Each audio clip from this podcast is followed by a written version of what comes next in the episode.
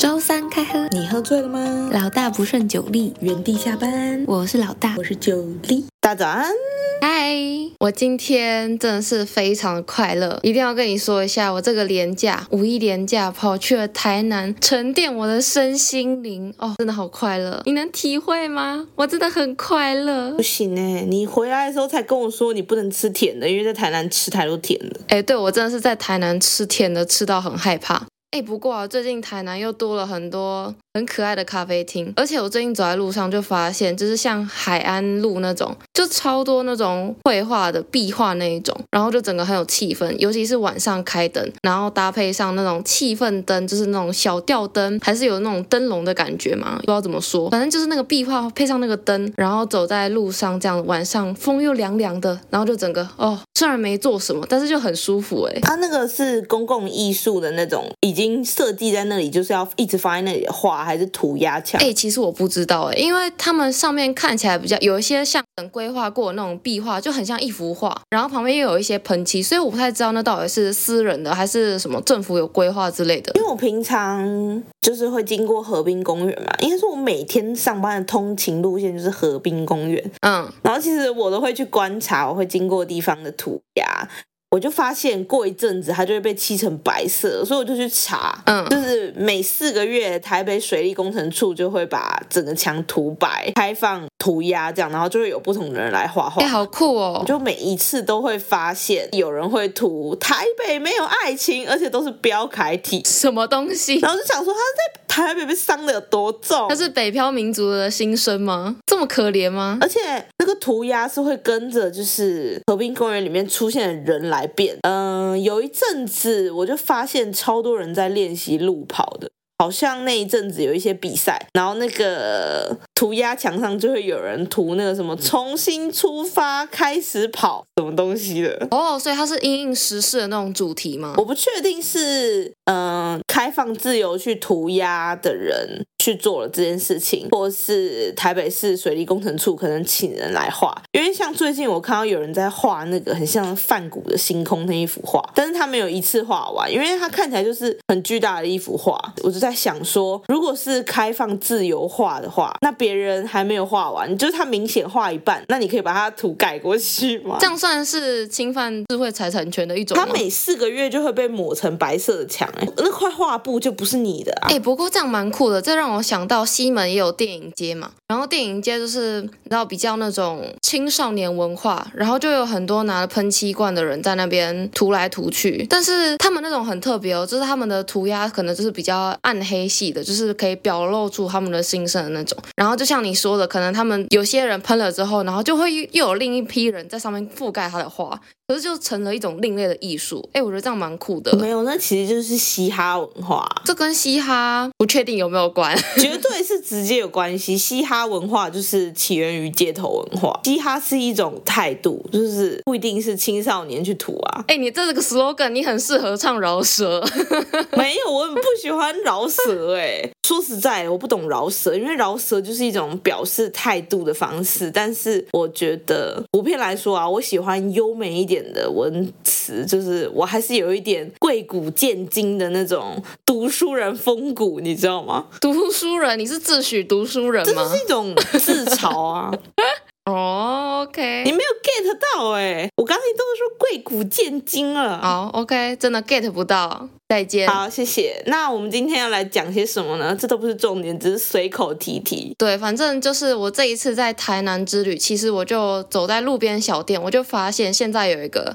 蛮特别的文化，就是不知道大家有没有发现，路边就会有很多像是什么免费占星或是什么命苦者免费的类似这种求签的地方。我发现每次这种地方人就会超级多诶、我这次在台南啊，就发现一间小店，然后它是那种有点像是西方占星，然后你就是投个五十块钱，你就可以去求签。然后那间是无人商店哦，就是你投了钱之后自己去拿钱来看。我发现这种非常人潮非常的非常密集，而且是络绎不绝的来的那种，都甚至要排队。欸啊，印一些纸就可以这样子一直赚五十块五十块哦，比纯租工还快哎。对啊，很好赚。之前有说到信仰嘛，信仰就是超级好赚，你信什么，你就是会一直去投入跟奉献。嗯哼，这其实说的很对，我就想了一下，其实我自己好像也是诶、就是有时候在滑 IG 啊，或是看一些网络新闻，我可能就会看到那些星座相关的东西，我就特别感兴趣。然后九力应该更能更能体会吧，就是我手机甚至有九力的命盘，因为我超级喜欢黄道十二宫，然后平常对于就是星座什么太阳上升、月亮那些，我就很感兴趣，所以呢，我就帮我身边每个朋友都算了一轮。我只要每次认识新的朋友，我就会说，哎，我可以帮你算一下命盘哦，完全免费。没错。但我觉得 最糟糕的是，老大很会因为星座运势来影响他自己的心情起伏哎。哎，这倒是，但是应该说，我只会看，只会看好的，但是坏的话，我就会尽量不去看。人应该都是这样子吧，就是会避会避开那些不好的东西，然后只看自己想看的。哪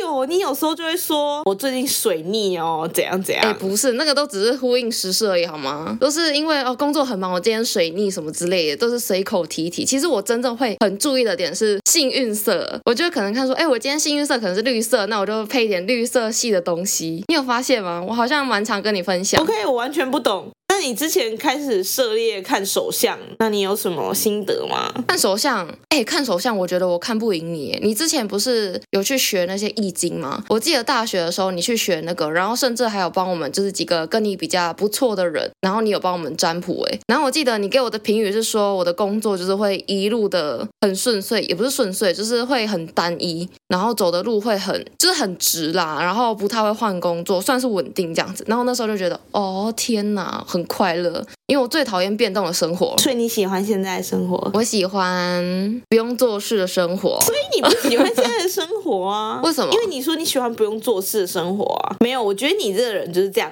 你讲出来就是要一种说啊，我都没有做作业，我都不用做事，但其实你很刻苦耐劳，我很刻苦耐劳吗你？很刻苦耐劳啊，只是会边做边碎念。哎，边做边碎念的是你，好不好？我之前我一直以来都是有凡事只求六十分及格，跟九力比起来，九力就是完标准的完美主义者，然后他就是都会要求，可能别人要求他要八十分，但是他都会想要展现自己哦一百分，但可能别人要求我八十分，我都会啊六十分就 OK 了 OK 了。其实我对自己蛮哎、可是这个太偏了、这是我们之后别急要讲。哦、o k 好，那我们之后有一集再来跟大家讨论一下。那重点是，其实刚刚老大说我有学，我大学的时候其实有学易经，确实我是很认真去修了易经，而且它还是两个易经上、易经下。但老大刚刚说那个手相，其实跟易经比较没有太大关系。我学的易经其实是先天文王卦。哈，真的假的？我听起来就非常高深哎，所以你跟大家解释一下那是什么东西？好，但是我知道解释了，老大一定不会听，他是想知道结果是什么，所以我也就不讲太细了。反正基本上就是大家知道，宇宙原本是一个零，然后易经其实就是在讲宇宙，八卦其实就是代表整个宇宙的变化，所以嗯哼，我算的这个就是我会补的卦啦，它其实就是很简单的金钱卦。然后我刚好看得懂文言文，然后所以我可以去解释易经。但是其实我不管给谁算命，哦、不管他有多少个嗯卦象在招啊，什么进到困卦啊，然后山穷水尽啊，我也不会特别跟他说哇，你这真的很惨，怎样怎样，我就只会跟他说，嗯，那你最近就是多做少说，以和为贵。其实你不管做什么事情，你只要以和为 贵，就是普世的善良价值。你就是尽量传递正能量嘛。对哎，那其实你跟庙里求签的蛮像的哎，就是解签的那一种，就会告诉你一些比较笼统的方向，然后都往好的讲，就是尽量。因为我好像我听我朋友他们去算命，其实也没有听过那种真的很糟的那种解签哎，就是不会告诉你说真的你哪里需要改，或是也不会讲的很具体。确实啊，如果把一件事情讲得很具体，你是帮别人定他的方向。但其实他来算命，他不是要你给他一个方向，他其实你来算命的人心里都有个底，他要怎么做啦。你只要告诉他说你很棒，你继续加油。那如果卦象不好的话，就跟他说最近做事要小心谨慎哦。这样，那简单说一下，我之前学的易经，它的卜卦方式其实就是大家可以试试看，就是你拿三个硬币，然后人头面就是代表阳爻，然后背面就是代表阴爻，嗯哼，你就是掷六次，然后你掷六次就会得到六个爻嘛，然后六个爻你就有那个下卦跟上卦，然后你就拿去对应那个易经的六十四卦的不同卦象，你就可以对出一个所以然来。哦，那老师我要发问，如果看不懂文言文要怎么办？去找一个看得懂文言文的朋友啊，而且网络上都很多白话文好，，所以大家身边需要有看得懂文言文的朋友，像九力哦，我真的太幸福了。那我等一下就拿三个铜板来卜卦一下。哎，不过刚刚讲到那个决定自己的命运啊，我一定要分享一个很好笑的事情。我有一个很可爱的学妹啊、就是我们那位共同的学妹，她之前说，就是她有她跟一群大学朋友嘛，那时候正准备要考研究所，所以对于人生可能有一些茫然，他们就一群人约去了那个行天宫地下街，想说来算个命好了。然后我们这位学妹非常喜欢可爱小动物，然后她就看到了行天宫地下街有那个好像有鸟挂，然后就会有很可爱的鸟在那边啾啾啾帮你雕牌，对吧？对，那是文鸟。哦，文鸟，OK，文鸟，反正就是有文鸟在那边帮大家卜卦。我们的可爱学妹她就觉得说，哇，那个鸟也太厉害了吧，然后充满了灵性这样子，所以她就去算喽。然后她一开始就听得津津乐道，这样很认真在听老师讲什么。结果她越听到后面越觉得很奇怪，想说奇怪，这只鸟虽然看起来可爱可爱的，但你凭什么决定我的命运呢？ 就她就直接原地登出，超好笑的。 她算到后面直接在质疑那只文 鸟，我觉得这个真的太好笑。对啊，那只鸟凭什么可以当帮它抽签的鸟？对就，是有个科学依据，就是说，就是在这一坨文鸟里面，就是这一只抽的最准。你要怎么知道谁抽的最准？而且鸟的寿命又不长，哎，那你知道国外有一支很红的那个什么章鱼哥吗？就是他会准确预测什么谁会当选什么之类的，你知道那个吗你？说它真的是章鱼吗？对啊，他是章鱼啊！那你知道章鱼是就是可能是外星生物吗？它非常的聪明，啊，真假的？为什么？因为章鱼的大脑很多啊。嗯、你说神经网络很复杂对吗？啊，所以它可能非常聪明，是来自外太空生物，而且它们学习能力非常强。我之前看过一个影片是，有一个渔夫他把抓到的章鱼放进瓶子里面，嗯，那只章鱼在瓶子里的时候，它就在外面转那个瓶子。那只章鱼就在四下无人的时候，就大家躲起来，然后就只有摄影机在拍那个瓶子。嗯那个章鱼就自己把瓶子打开，真假的？他怎么打开的？用头旋转吗？它用吸盘吸着转，好夸张哦！而且他逃出来了吗？非常聪明。它是逃出来啊，所以章鱼就是非常聪明的生物啊。而且我记得之前好像有一个，我再去找找看，之后再跟大家补充。反正就是讲章鱼是外星生物，就是高智慧生物的一个移民的载体的这个学说，哇，非常有趣。哦那这就是我们之后有一集定额不定期冷知识，就是章鱼主题了。 OK，好，那再来我要诚心诚意的抱怨一件事，你说老大超喜欢贴心理测验，哦？但是心理测验结果我都觉得在偷骂我，欸因为。 为这什个心理么？测验是这样，就是心理测验是有一些选项，就是正常的我绝对不会去选这两个路线其中一个。那心理测验是想要怎样？就是选一个你比较觉得 OK 的最佳解嘛。但你就是不是这样的人啊？你怎么可以因为你不会做的事情，强迫你选出来的事情来分析你这个人？那你举一个例子，举一个例子嘛，对，，心理测验你遇过。现在想不到。 OK，好，反正我记得我们学姐贴过一个蛮有趣的心理测验，然后它也是二选一的那一种。第一个，呃它就是在它的问题是在说，假如说今天你在一个类似饭局的地方吧，然后遇到一个你的暧昧对象，也不是暧昧对象，就是你暗恋很久的对象，然后那你这个情况下你会选择做 A，第一个是就是可能走过去直接跟他告白，然后第二个呢是觉得这是梦一场，就直接给他亲下去。没有啦，第一个选项是借酒装疯跟他告白，是有前提的。哦，借酒装疯跟他告白，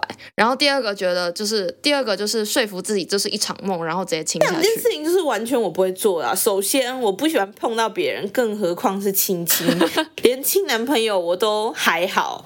好，再来是我又不喝酒，他怎么可以用这两个评断标准来分类我是所有大体的人种里的哪一种？ 好了，这个比较可能比较极端一点，因为那时候连连我很爱喝酒的这种人都觉得这两个我真的不知道该怎么选呢、但最后还是只能硬着头皮选一个。哎，不过心理测验就是这样嘛，就是大家都参考参考而已啊，毕竟就是反正像占星这种东西也都是大家看看就好，仅供参考。除非啦，就是可能有些人真的是遇到人生的一个分歧点，不知道该如何是好，可能就会寻求一些这种占星或是神力的慰藉吧。虽然我自己是曾经没有这样子过啦，然后我没有因为人生分歧点而去算命过啊。你没有因为人生分歧点去算命，但是你相信你去 IG 看的紫微斗数的老师说，哦，我跟你讲，你这个时间出生的人不适合买房，你以后买房严重一点，地震就会震垮你的 房。对啊，这是没错，但是呢，第一个我也买不起房， 所以这个不用担心太多。 你未来要买房那一刻，你会不会想起来这个老师突然说，哎，你这个时间出生的人不适合买房哦？那这你就不用替我担心，因为因为我通常都是看过就忘了。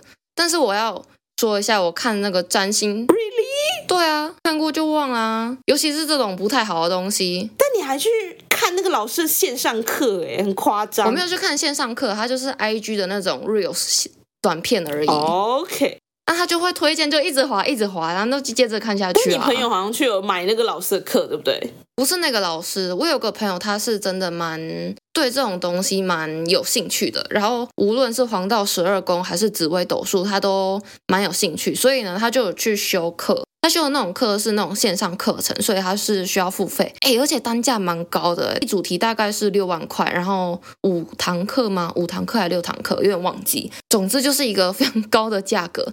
但是我觉得那个课算是蛮手把手的教学，就是他可能会先针对你个人的命盘，然后去告诉你说啊，你这个命盘你应该要怎么看。那将来你看到什么样的命格的时候，你就知道啊，它大概是怎么样的走向。哎，不过刚刚你说我不是有在看那个紫微斗数的那个老师吗？没错，那个老师其实讲的蛮好，我之所以现在会有点相信，就是因为他说其实没有所谓的天机不可泄露，嗯哼，其实算命这种东西就是科学，它其实就是归纳法，哦，它只是看大多数人是怎么样子，然后它之后可以归纳出他们之后的走向会怎么样。我觉得他讲的蛮好的，所以这个老师很权威吗？不权威，他就是一个小网红而已，哦， 但你觉得他说的很 好，跟一般人不一样。我就觉得他有特别之处。哎，那你下次试试看，你去私讯他说嗯哼既然你觉得算命是一个这么科学的东西，你去发发看 paper，看他多科学。你说叫那个老师去发 paper 吗？对啊，啊，他都觉得用科学解释啊，paper 就是科学啊，叫科学文献啊呐、我觉得这种无理的要求，请你自己去， 我不敢，我脸皮很薄，我是俗辣。他如果真的敢去发，就表示他真的觉得这是一门很重要的统计科学。嗯哼。现在硕博士论文，我有去查算命这两个字，我甚至看到有人的毕业论文叫做什么“玩命女人什么东西？所以那是干嘛”，玩的？弄命理的女人 吧？所以他那篇论文里面的摘要，他是在说帮人家算命吗？还是怎么样？没有，完全没有点进去看，因为毕竟硕士论文。顺带提醒一下大家，如果你此时此刻正在写论文，请你把你的参考文献里所有的硕论、博论都删掉，谢谢，不然你的老师会马上推荐给你。没错，非常重要，会压起来。友情提醒，友情提醒，哎，讲到指导教授，不得不说我们的指导教授还真的跟占星很有关系耶。哦，他这个真的是太亲密的关系。他有个神力老公，那他的神力老公也是一位教授，他甚至还有出书诶，占星的书籍。我记得之前有一堂课是好像是下课之后吧，然后同学们就意外得知了师丈会占星，然后呢，就真的一堆人围在旁边说。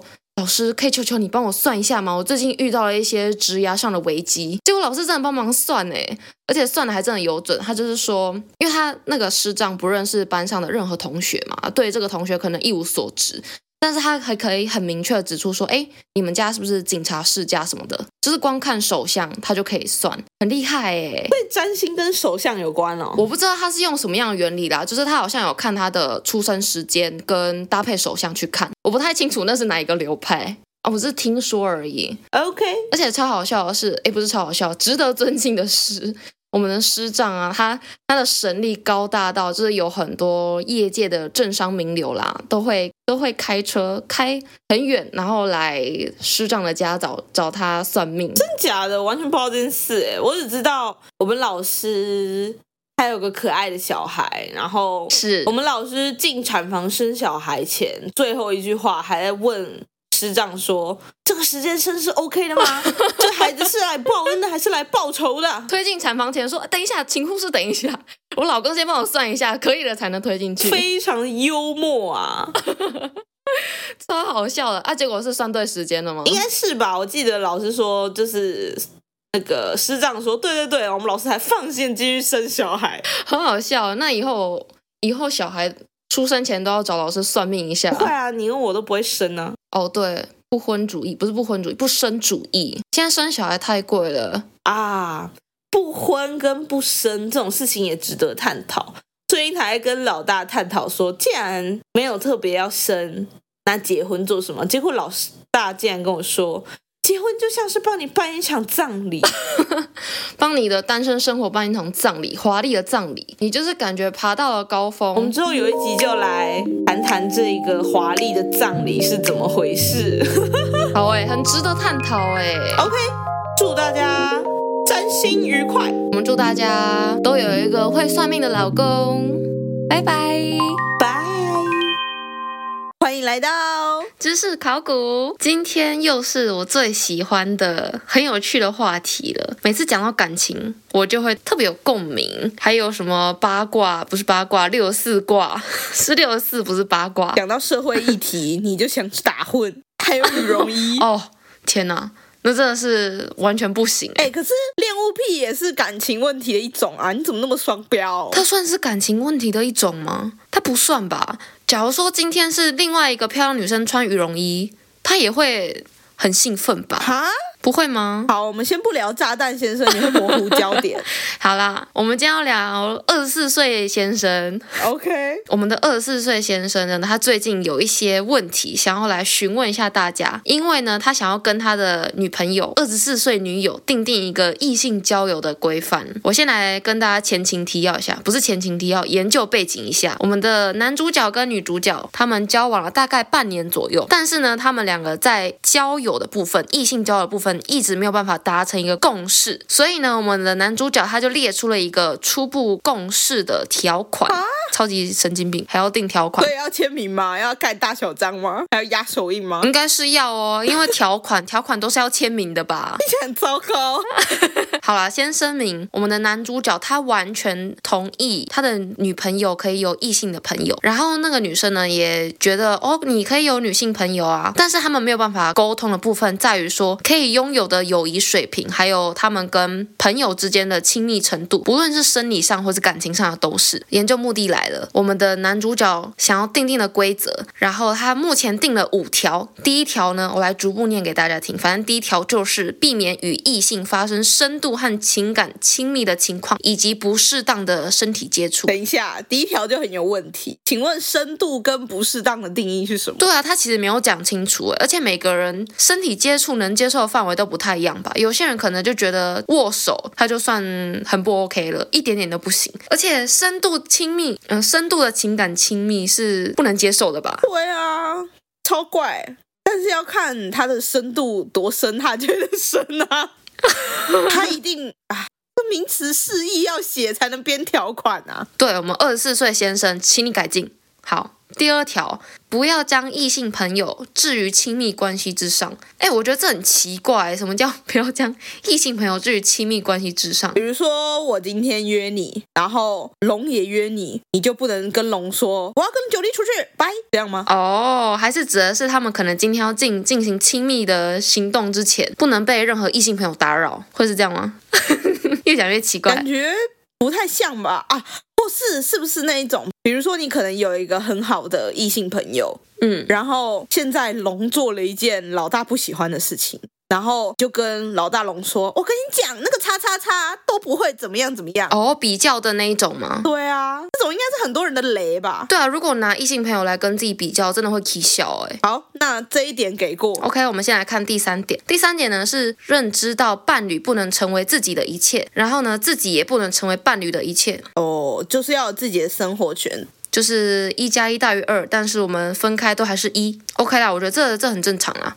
然后第四点呢是做决定的时候要考虑到对方的感受，合理呀、这很重要啊，同理心啊，你要先同理别人。你做这个决定之后，他会觉得怎么样啊？婆媳问题不都这样来的？然后第五点呢，最后一点就是不要跟异性朋友讨论恋爱关系的细节，尤其是彼此的关系问题或是性爱部分的问我题。觉得这还算基本，但是我觉得关系问题是可以多方寻求意见的吧。我也觉得有时候这种事情反而应该是要多跟朋友讨论吧，不然就会当局者迷啊。对啊，而且你一直想，你会越想越生气，你就想跟他吵架，你就会想要吃饱饭之后约他出来吵架。 你不是冷战达人 吗？你啊，呃要去吵架的时候，你还跟我说你有吃饱，对，我要去吵架了，我要上战场。而且我每次吵架之前，我一定都会先想好说我要讲什么，然后我生气的点在哪。理性吵架非常重要，绝对不能理亏。那如果你的逻辑被他攻破的时候，你要怎么办？逻辑被攻破、对，啊，就是你列出了这几点，然后他全部都可以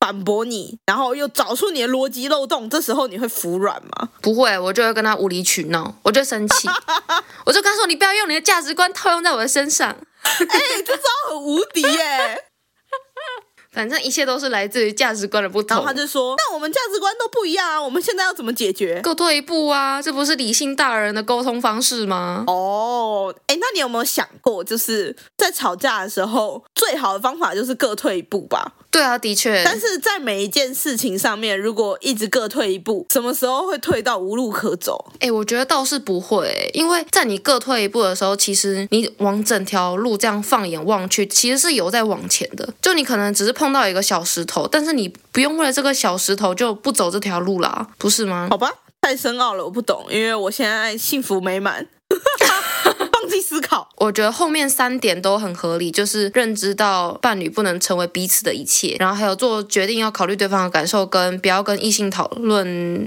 比较敏感的性爱部分啦。但关系可以啦，感情感情问题可以讨论一下。前面两点我就觉得。嘖有点不太懂他到底想，就他感觉没有说一个清楚的定义，像是深度的亲密关系，还有身体接触，这其实就很难讲啊，因为每个人标准都不一样。对啊，那这样他的研究问题是什么？他说：“请问大家觉得这份协议如何？有没有需要补充的地方？” 没错。哦，显然老大刚刚已经在帮你补充了，那我要补充一点。好，你说就，是二十四岁的女朋友被签，她名词释义都写不好，不是个好东西。那像你你自己可以接受的身体接触范围到哪？不喜欢被碰，因为我会想笑。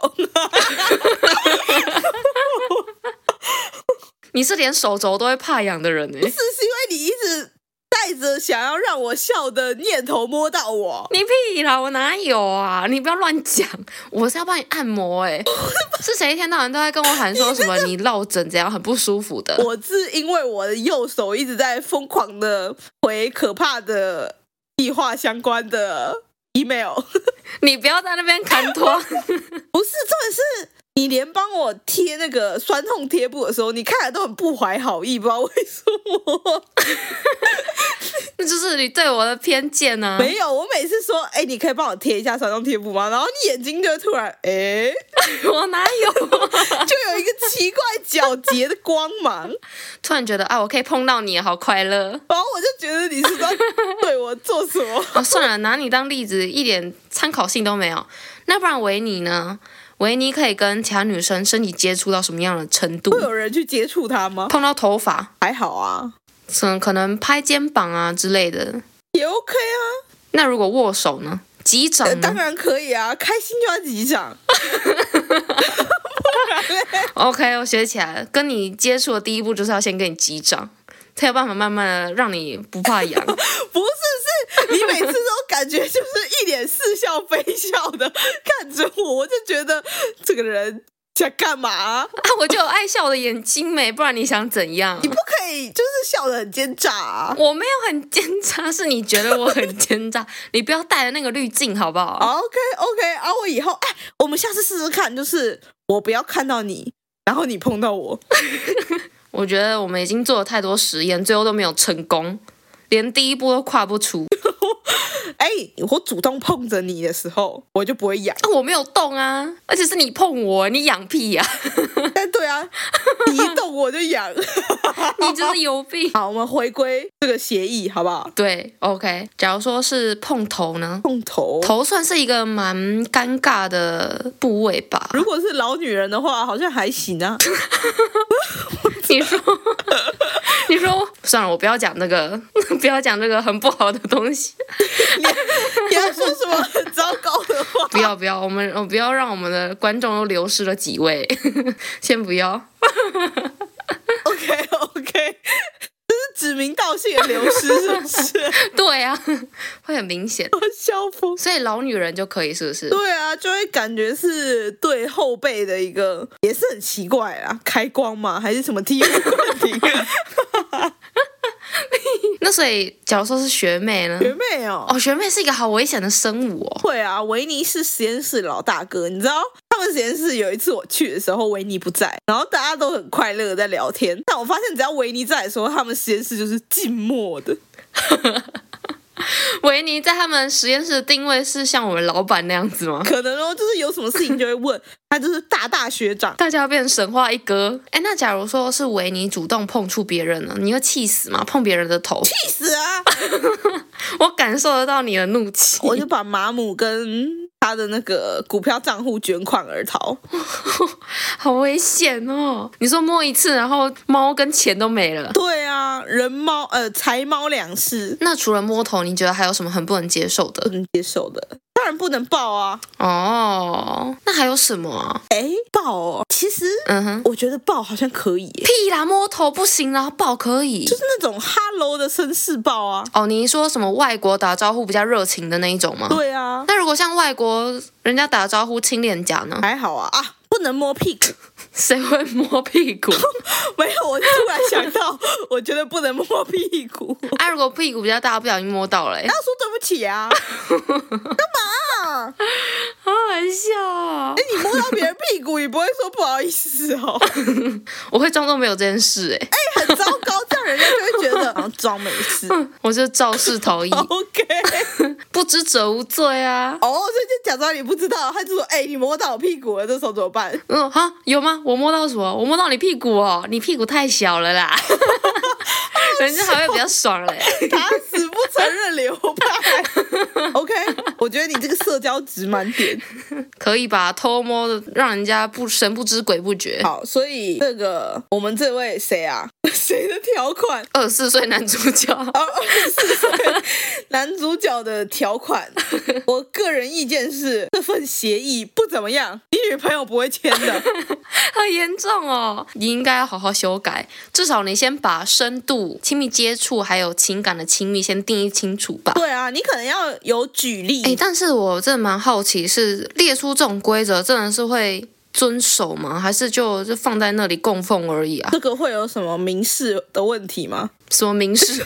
我说， 我说我是可以，就是立一个这样自己的条款，然后就说对方如果呃违反了哪一项就罚多少钱之类的这种。这也太严谨了吧？应该不至于到罚钱的地步吧？如果是情侣关系的话我，是说法律上这样是可以承认的吗？就是我们两个签了一个条约，这样你看结婚都可以签什么婚前婚后财产是个人什么的、啊，如果提出证据应该可以吧？可是你要怎么去证明说做决定有没有考虑到对方的感受？ 所以你要列一个表啊，穷举一下什么是考虑的情况，什么是不考虑的情况啊，你要有超多附件，你知道吗？完了，他跟你谈恋爱好累哦。 我又没有列条款，我只是说如果你要做就好好做。好，那你觉得做决定要考虑对方的感受的，明明举一个例子有哪些？就是你现在很想吃大餐，但是你的另一半他就拉肚子，那你要不要考虑一下？他现在拉肚子吃了大餐，可能继续拉， 。嗯哼，所以你就不带他去吃大餐了吗？然后自己去吃我们就吃小 餐。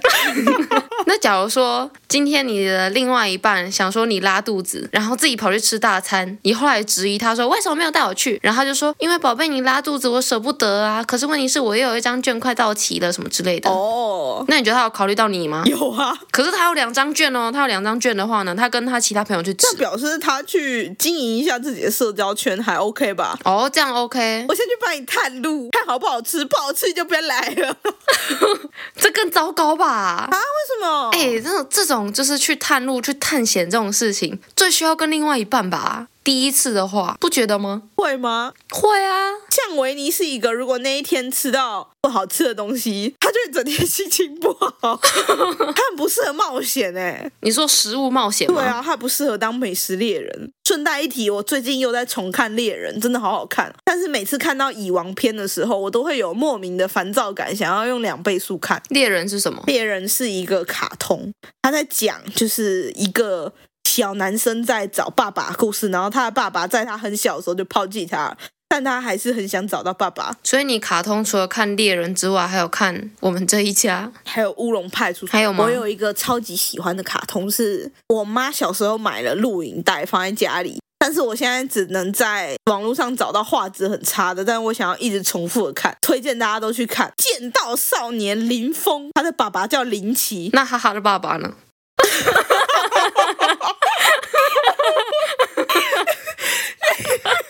你不要讲这种深度梗，只有我们听得懂，好不好？那不然你知道吗？我不想回答你，好的，哈爸我们祝大家每天都哈哈，都有一个很好的爸爸，拜。拜拜。